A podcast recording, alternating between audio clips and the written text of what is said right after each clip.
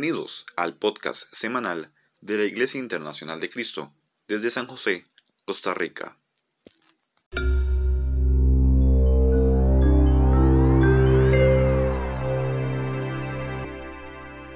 Hola, me alegra mucho poder saludarte también. Gracias, gracias por permitir que este mensaje llegue a tu casa. Deseo que este mensaje llegue a tu corazón, a tu mente y pueda transformarte. Continuamos, continuamos en el mes de noviembre con nuestra serie de clases basada en el libro de Primera de Timoteo. Se llama Consejos Valiosos y la primera clase que tuvimos se llamó Fe y Doctrina. Hoy continuaremos con la segunda clase. También quiero eh, expresarte que esta semana ha sido una semana de dolor en Centroamérica por el huracán ETA que estuvo afectando a todos los países de Centroamérica y que afectó muchísimo a algunos países más que a otros. Pero oramos y sabemos que Dios tomará control de todo lo que ha estado afectando a nuestros hermanos centroamericanos. Bueno, estamos en el mes de aniversario, estamos cumpliendo 24 años eh, de la Iglesia de Costa Rica y este mes estamos celebrando cada domingo, cada reunión que tenemos, este aniversario. Y hoy te deseo feliz aniversario. Acompáñame a orar, por favor para que Dios tome control de este mensaje. Señor amado, es un privilegio dirigirnos a ti, Señor, es un privilegio honrarte, alabarte, exaltar tu nombre. También, Señor, reconocemos que ha sido una semana, Padre, que ha afectado a los países de Centroamérica, especialmente, Señor, aquí Costa Rica, bastante Nicaragua, mucho más, Honduras, Guatemala también bastante, Belice, y todavía continúa afectando a otros países. Pero, Señor, ponemos en tus manos, Padre, la recuperación del ánimo, la recuperación del corazón, Señor, la recuperación aún de los bienes materiales, Señor, que muchas personas perdieron en este tiempo. Te suplicamos, Padre, te rogamos que por favor tomes control de las diferentes familias que fueron afectadas y que no lo sueltes de tus manos poderosas. Toma control de este mensaje, Señor. Este, dirígenos a través de tu Espíritu Santo. Ruego a tu Espíritu Santo que esté en cada lugar a donde está llegando este mensaje, que esté, Señor, en el corazón de cada persona que está escuchando tu palabra. En el nombre de Jesús, amén. Comenzamos con nuestro tema de este, de este domingo, que se llama oraciones importantes, basado en el capítulo 2 de Primera de Timoteo. Oraciones importantes. Entonces, eh, estamos hablando de consejos valiosos y aquí vamos a ver algunos aspectos este, relevantes a la hora de orar y dirigirnos a Dios. Comenzamos en el versículo del 1 al 2 y dice, así que recomiendo ante todo que se hagan plegarias, oraciones, súplicas y acciones de gracias por todos, especialmente por los gobernantes y por todas las autoridades para que tengamos paz y tranquilidad y llevemos una vida piadosa y digna. Ah, hablando de oraciones importantes, aquí en el primer versículo nos, nos muestra diferentes formas de poder orar, de, de, poder dirigirnos a Dios. Y luego en el versículo 2 habla de, de orar por quienes y orar para tener paz, para tener una vida piadosa y digna. Entonces, Vamos a enfocarnos en varias cosas. En primer lugar, las plegarias. Las plegarias es algo que se eleva, que se le dirigen a Dios. Eh, también alguien habla que las plegarias o las peticiones es algo que se le puede hacer a una persona. Peticiones, ir a pedir algo, pero a, a Dios nosotros le elevamos esas peticiones, esas plegarias, entendiendo que están llegando a su presencia. También habla de las oraciones. Tanto las plegarias como las oraciones eh, revelan que hay una necesidad en el ser humano. Hay una necesidad de, ser satisfechas áreas en la vida de las personas que Dios puede ayudar a, suplir esas necesidades. Y también hay súplicas. Las súplicas van acompañadas de, ese sufrimiento, de, de, esa angustia por algo que está pasando y que está afectando en nuestras vidas. Y eh, dentro de estas tres primeras eh, formas de dirigirnos a Dios, estamos reconociendo que Él es Dios, que Él es el Rey, que que entramos como cuando había un rey y alguien entraba a la presencia de ese rey a suplicarle algo, a pedirle algo, pero aquí estamos hablando que es al creador del cielo y de la tierra, el creador del universo, el creador de todo lo que existe. Entonces, eso es lo que nos muestra aquí el apóstol Pablo enseñándole aquí a Timoteo eh, para poder transmitir esto a la iglesia de Éfeso y poder decir a la iglesia de Éfeso, así es como debemos dirigirnos a Dios.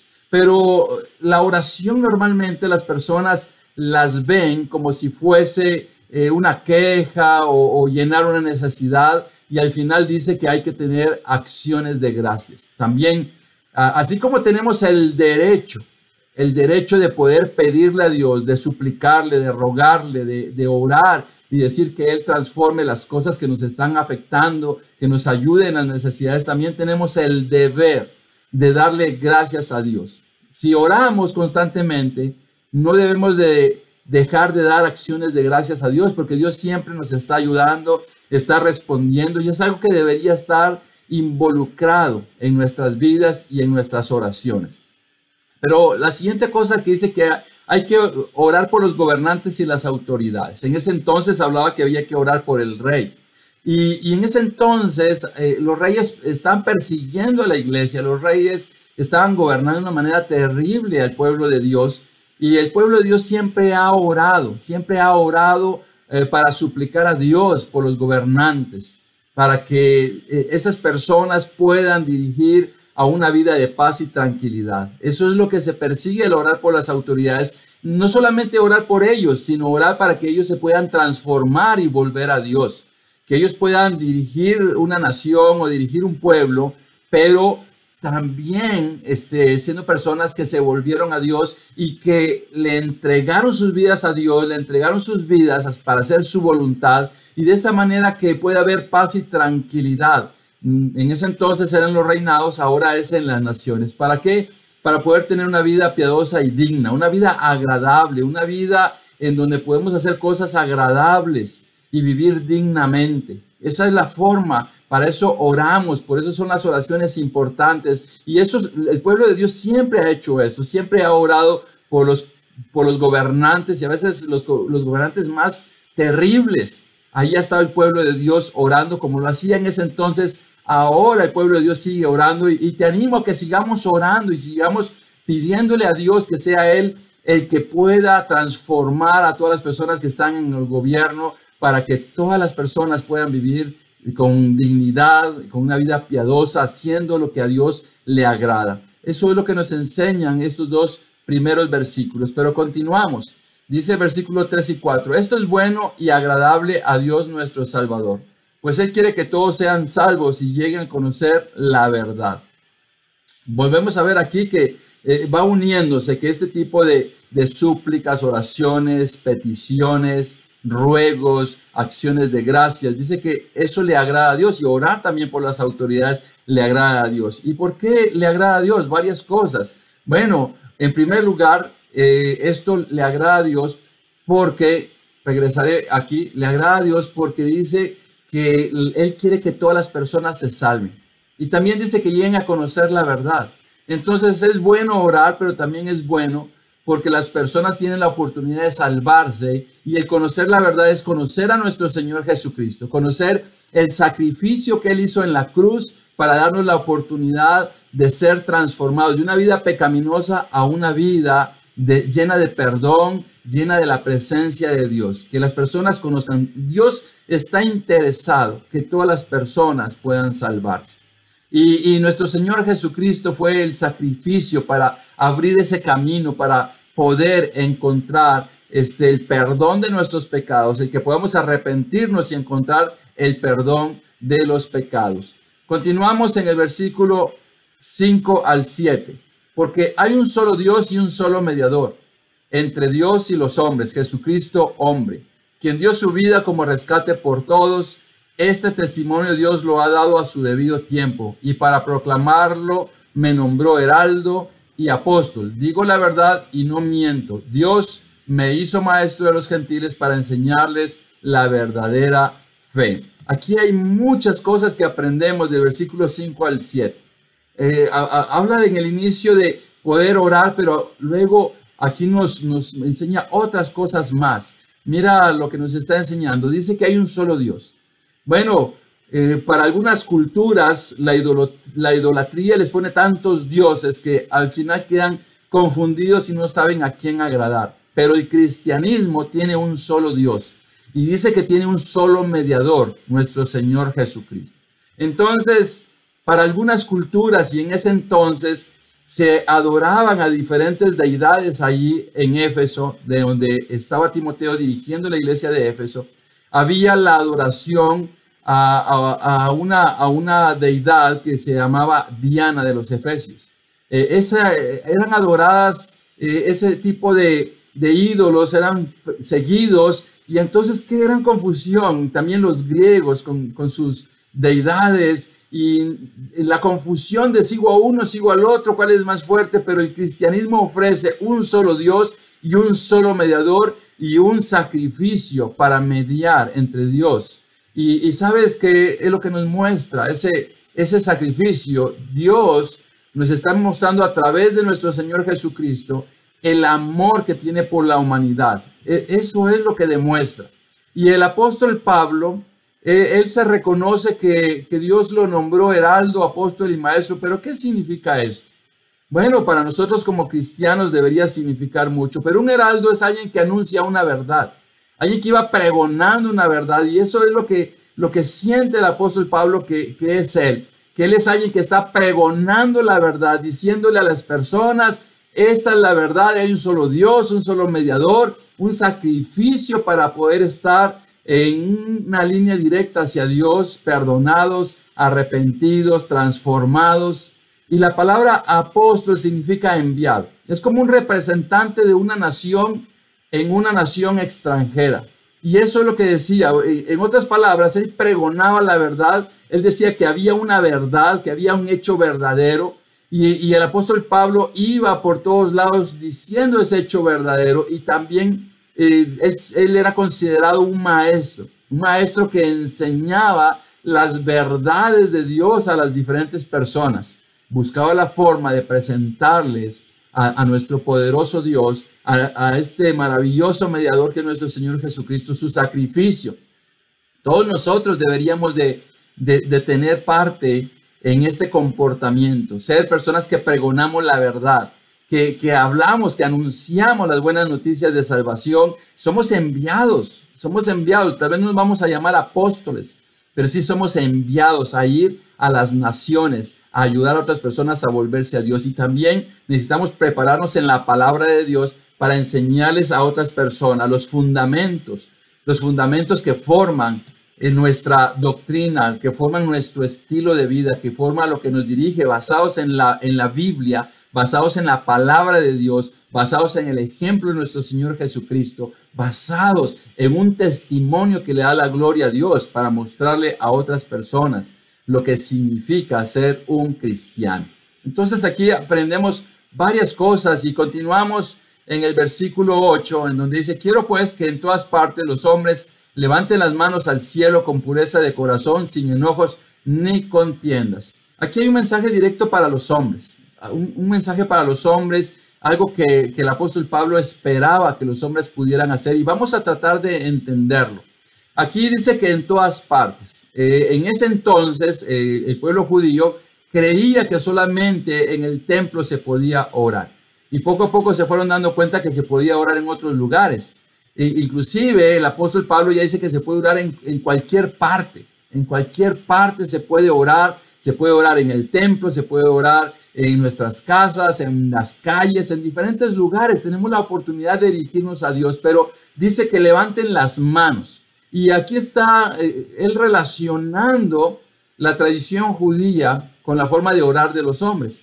¿Qué, ¿Qué, es lo que él está relacionando? Que en ese entonces cuando se ofrecían sacrificios a Dios a través de animales que se sacrificaban, eh, el que ofrecía el sacrificio ponía la mano en la cabeza de ese animal para ofrecerla. En otras palabras, está diciendo, tengo las manos limpias, tengo las manos limpias, tengo una conciencia limpia, estar purificándonos constantemente y encargarnos de poder dirigirnos a Dios con las manos limpias. Eh, a veces podemos tomar literal el orar con las manos levantadas al cielo, podemos hacerlo, no hay ningún problema en hacerlo, pero aquí también se está refiriendo a tener un corazón limpio, un corazón transformado, porque hay barreras que se oponen a la oración. El pecado es uno de ellos.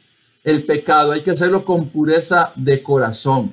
Ah, hablaba de enojos, hablaba de contiendas, este versículo 8, y, muchas personas pueden tener enojos en sus corazones, cosas que no han perdonado y están dirigiéndose a Dios y no se están dando cuenta que aún nuestro Señor Jesucristo nos enseñó a orar y, decía que perdonáramos a los que nos ofenden.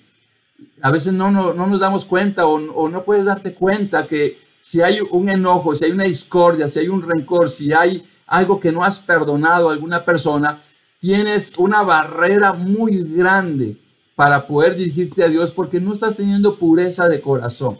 Eh, eh, solamente estoy hablando de algunos detalles, pero, pero es toda una vida. Tenemos que arrepentirnos. No somos perfectos, pero tenemos la gran bendición de arrepentirnos y Dios con su misericordia puede perdonarnos. Dios puede perdonarte.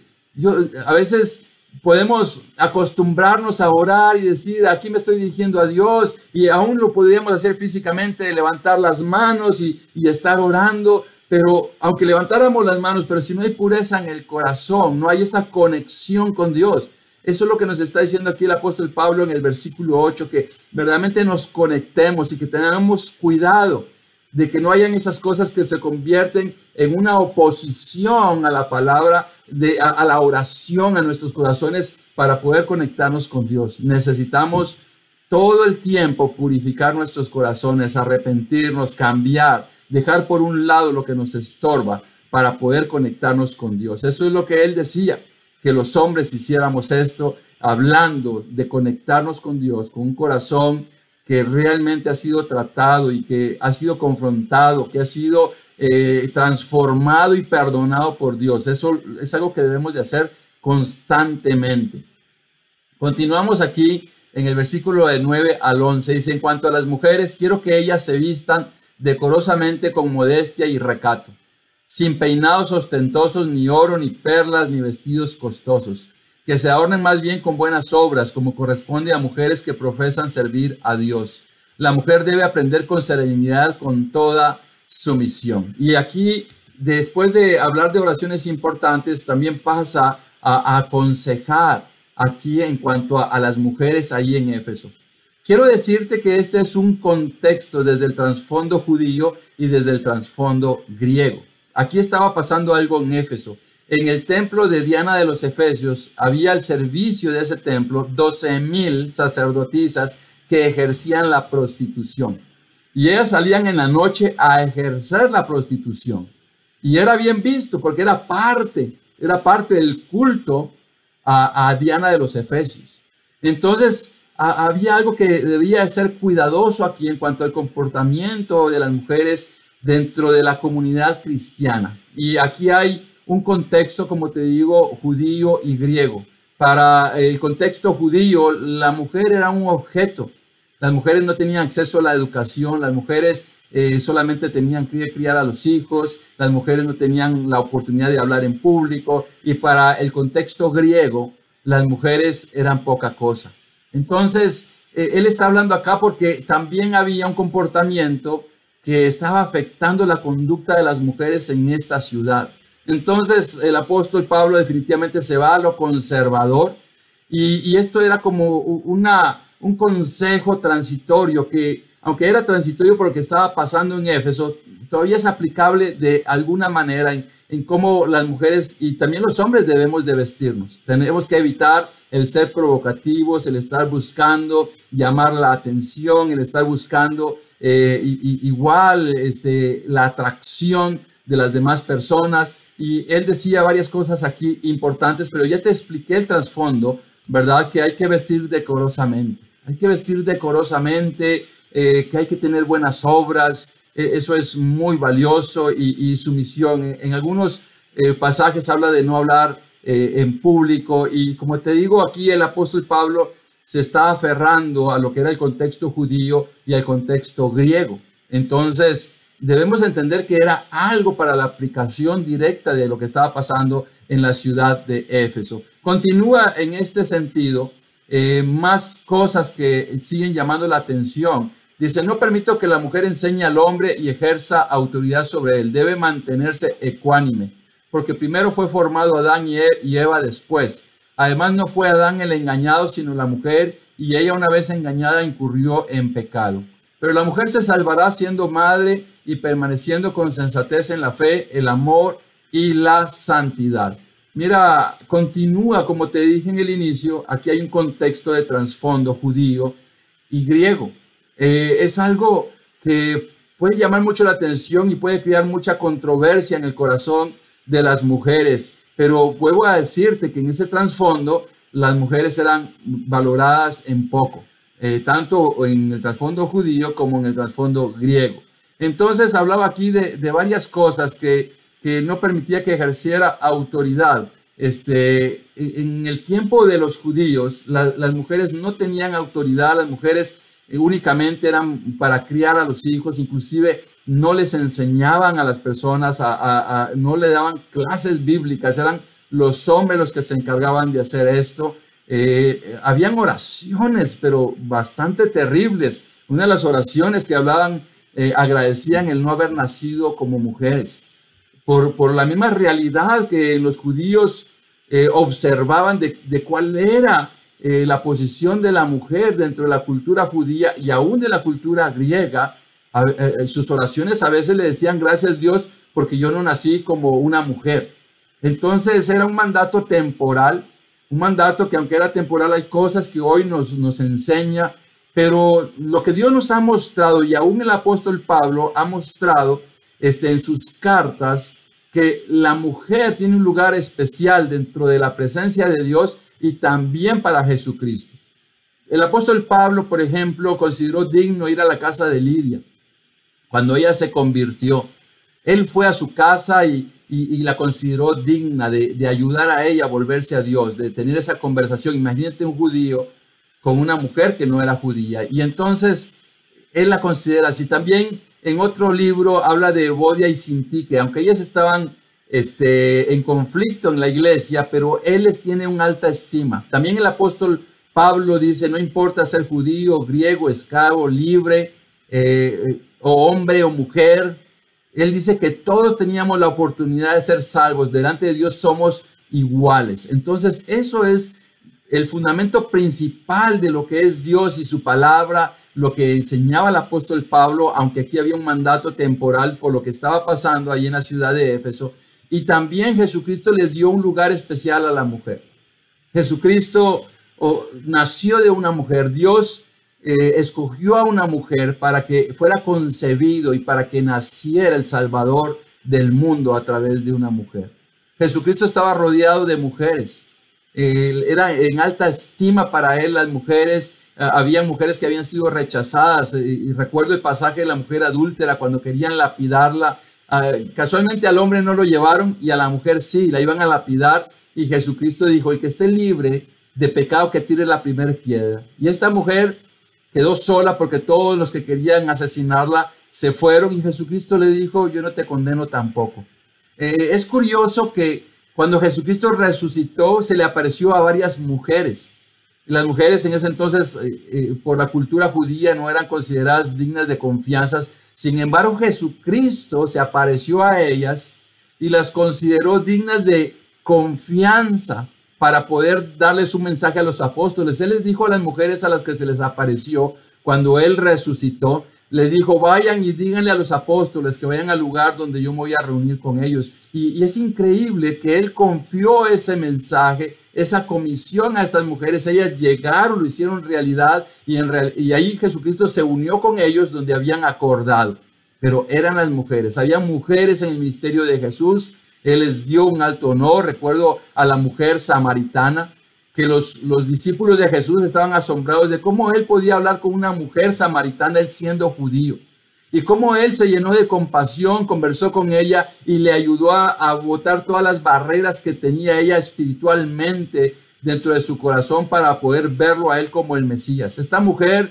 fue transformada por Jesús y ella fue al pueblo a decir que había encontrado al Mesías. Aquí vemos, los judíos no tenían trato con las mujeres. Y aquí vemos, eh, inclusive los rabinos eh, más entregados no saludaban en la calle a, las mujeres, incluyendo a, su esposa, una hija, una mamá, se abstenían de saludarlas en la calle por la misma idea que tenían de cómo deberían de comportarse con las mujeres. Pero Jesucristo nos dio una gran enseñanza. El apóstol Pablo también lo escribió en otras cartas. Hay más cartas donde él levanta y le da un lugar especial a las mujeres. Así que por eso hoy en día nuestras congregaciones están conformadas por hombres y mujeres que delante de Dios somos lo mismo.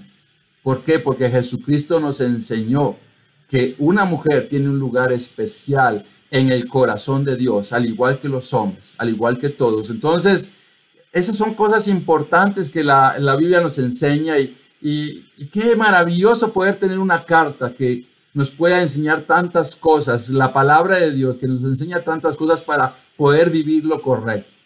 Por eso se escribió esto en un tiempo transitorio, en un tiempo basado a los contextos de las culturas que ahí estaban. No nos olvidemos, que las iglesias están formadas por paganos ahí en esa parte griega y también por personas de trasfondo judío, que muchas iglesias estaban formadas por personas que venían del judaísmo. Entonces ellos entendían muchas de las cosas que el apóstol Pablo les estaba hablando y ellos lo entendían a la luz, a la luz de su cultura. Entonces son de las cosas que la palabra de Dios nos ayuda a aclarar para que no cree este tipo de cosas confusión y afecte el corazón de las personas. Alabo a Dios porque tenemos el acceso a Él, podemos llegar con plegarias, con ruegos, con súplicas, con oraciones, pero no nos olvidemos de darle acciones de gracias. Y tanto hombres como mujeres tenemos en general la oportunidad de presentarnos delante de Dios como seres iguales, de alta estima para Dios, pero de alta estima entre unos y otros.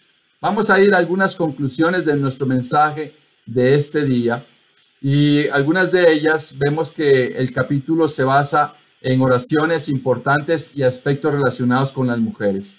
Eh, se pueden hacer plegarias, oraciones, súplicas, acciones de gracias. Aprendimos que hay un solo Dios, un mediador y un sacrificio. Pablo es visto como heraldo, apóstol y maestro y también nosotros deberíamos de experimentar ese, ese tipo de testimonio y conducta. Eh, que tengamos una buena actitud al, al orar a Dios con un corazón limpio, con un corazón puro. Y también el papel de la mujer aquí en este pasaje visto desde el trasfondo griego y el trasfondo judío. Entonces, aprovechemos todo esto para estar completamente convencidos de que podemos estar cercanos a Dios.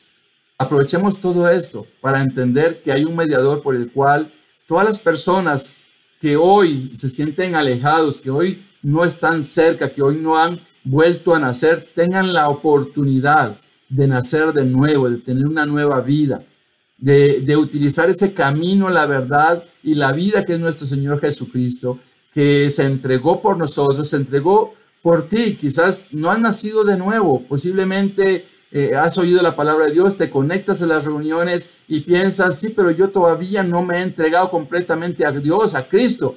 Pues aprovecha esta oportunidad, aprende a orar, déjate enseñar, déjate enseñar, porque esto es solamente una pequeña muestra de todo lo que significa una vida de oración. Muchas personas oran para comunicarse con Dios. Nosotros entendemos que oramos para conectarnos con Dios, para estar cercanos a Él.